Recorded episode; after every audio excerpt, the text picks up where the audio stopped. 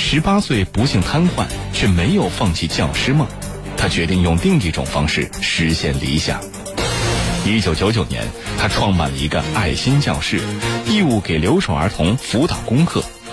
十八年躺在床上上课的艰辛，换来了三百多名学生的爱与感激。我以前辅导过的孩子啊过年来看望我，我也特别开心。我觉得我的付出是非常有意义的。病床前的儿童辅导班，铁坤马上讲述。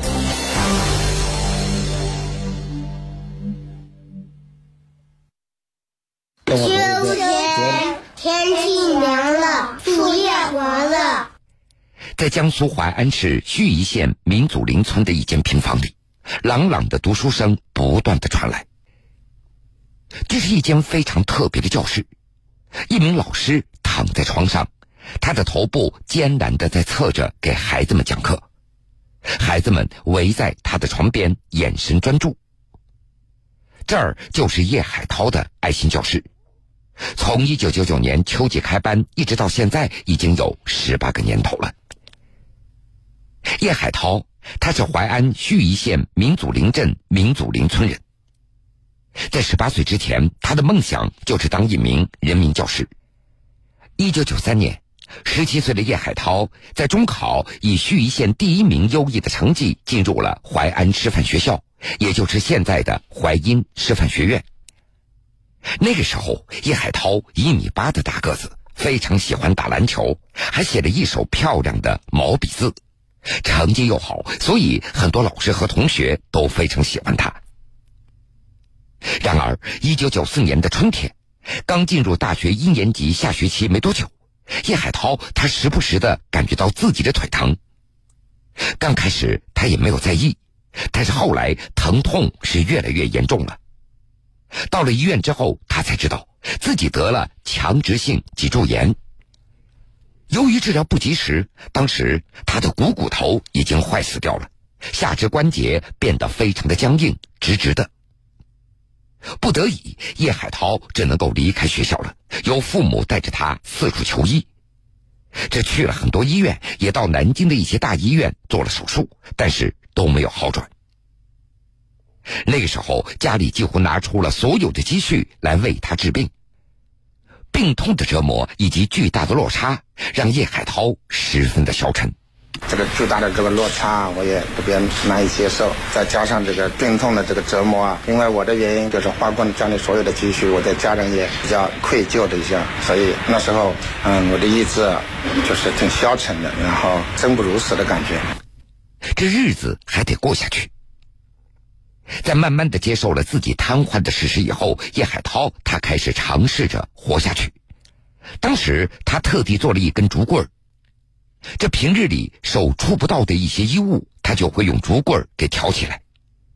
为了尝试站起来，叶海涛又请人做了一根木的拐杖。经常锻炼以后，他也逐渐的可以自己穿衣吃饭了。人生嘛，难免就会遇到各种各样的困难和挫折。当你就是遭遇到这些困难和挫折的时候，要勇敢的面对，不能逃避。那段时间里，一些同学朋友也会经常来看望一下叶海涛，也会给他带来一些励志的书籍。虽然稍微的鼓舞了一点，但是叶海涛他始终认为，真正让自己走出低谷的，那是给孩子们上课。村里人都知道叶海涛，他学的是师范专业。虽然生病瘫痪在床，但是专业知识那还是在的。那是在一九九八年左右，附近有个小孩来向叶海涛请教功课，他耐心的解答。而打那以后，便会有一些家长过来找他。时间久了，乡里人都知道叶海涛功课辅导的很好。于是也会经常有学生过来找他问一些题目，叶海涛他也是来者不拒，一一的讲解。后来他发现村子里有不少留守儿童，他们的父母都不在身边，没有人给这些孩子们辅导功课，又觉得自己的知识应该辅导这些孩子是没有问题的。一九九九年夏天，叶海涛在自己的病床前办起了一个免费的。爱心辅导班，来专门指导村子里的留守儿童过来学习。村里人也都尊敬的喊他一声叶老师。因为教的好，人也好，并且还不要钱。后来很多家长甚至干脆让自己家孩子在这儿念起了小学，最多的时候那有十几个学生。孩子那是越来越多了，叶海涛的小屋也就成为了课外辅导站。每天等着孩子们放学，也就成为了他最快乐的事情了。叶海涛他每天把时间分成几段，不同年级的学生根据划定的时间过来上课。上课那是需要有课本教材的，这外面的学校用的什么样的书，叶海涛就会让姐夫从书店里买回来，然后免费的给学生使用。学生王展鹏。叶老师对每个学生都非常的爱护，只要谁听不懂的话，他就会为了他一直会在讲那道题。有一次，有一位同学问到他一个题目，叶老师他一直思考了两个小时才思考出来这道题目，然后赶忙把这道题发给了那个学生。在上课的时候，叶海涛他只能够平躺在床上，连侧身他都做不到，教具。都放在自己的床上，要找什么东西就双手在床上慢慢的摸索着。早几年还没有白板，只有黑板，非常的重，拖一会儿这手就酸掉了。那个时候用的是粉笔，一块板书写下来，不仅手上，连胸前那都是粉笔灰。冬天没有空调，叶海涛的手上都生了冻疮。夏天，他的硬板床上也只铺了一层凉席，两个小时下来，后背隔得生疼，席子全都被汗水给湿透了。去年十二月二十一号的上午，叶海涛教孩子们学拼音。四十一岁的他直直的躺在床上，他的左手托着一块小白板放在自己的胸前，上面写着拼音。几个五岁的小朋友围着趴在他的床头。叶海涛指着一个音节读一遍，孩子们也就跟着念一遍。突然，黑板擦掉在了地上。因为自己下半身完全的僵直，叶海涛他没有办法翻身或者是弯腰来捡这个黑板擦。看到这样的情况，一个孩子立马冲上前：“老师，我帮你捡。”另外一个孩子也举手：“老师，我口袋里有纸。”我给你擦。课间休息，孩子们在院子里做着游戏。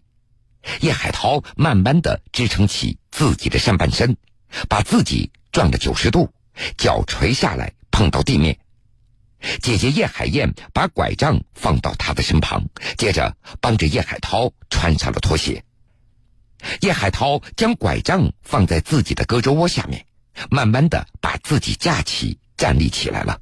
随后，慢慢的又挪到门口。看到孩子们正玩的开心，他也一改课堂上的严肃，露出了笑容。站了半个多小时，叶海涛就得躺回床上来休息了。一天下来，他有二十个小时左右那是躺在床上度过的。为村里的留守孩子免费补课，把知识传递给了学生。而孩子们的天真开朗，也让叶海涛越来越自信了。叶海涛的二姐叶海燕，带带课呢，跟小孩子这里接触接触嘛，谈谈，自己有时候再锻炼锻炼，心情也就好多了，开朗了很多。为了保证自己的教学质量，叶海涛他做了大量的备课工作，同时也阅读了许多书籍，不断的充实自己。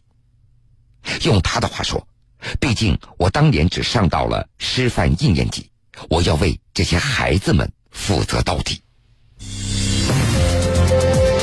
十八岁不幸瘫痪，却没有放弃教师梦，他决定用另一种方式实现理想。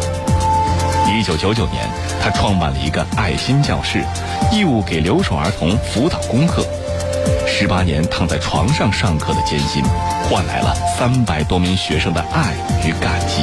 我以前辅导过的孩子啊，过年来看望我，我也特别开心。我觉得我的付出是非常有意义的。病床前的儿童辅导班，铁坤继续讲述。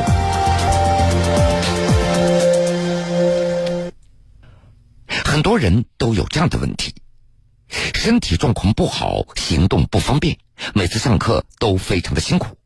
叶海涛为什么要这么做呢？并且这一做就是十八年。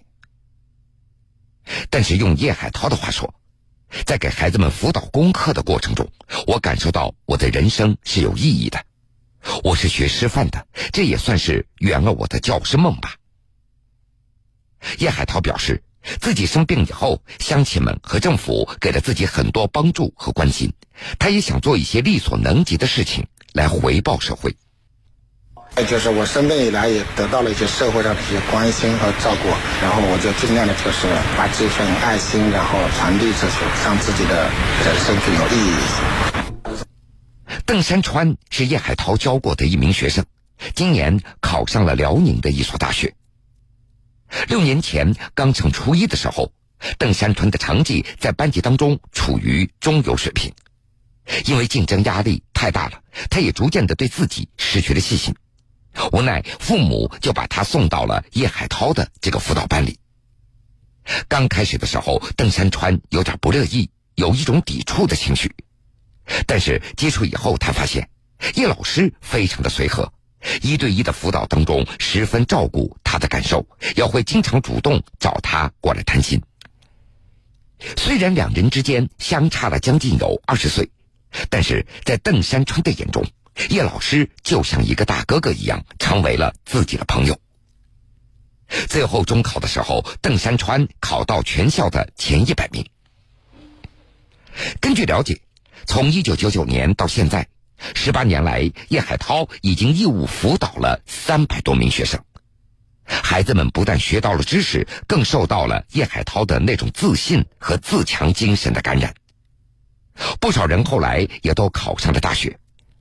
所以在叶海涛看来，这一切那是自己价值的一个体现。